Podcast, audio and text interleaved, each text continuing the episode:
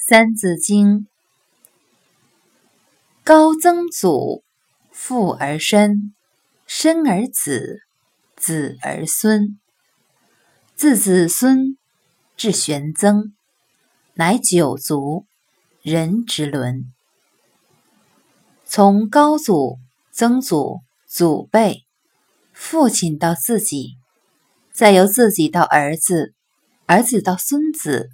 再到曾孙、玄孙，共为九代，合称九族，确立了亲族的亲疏远近、尊卑老幼的关系。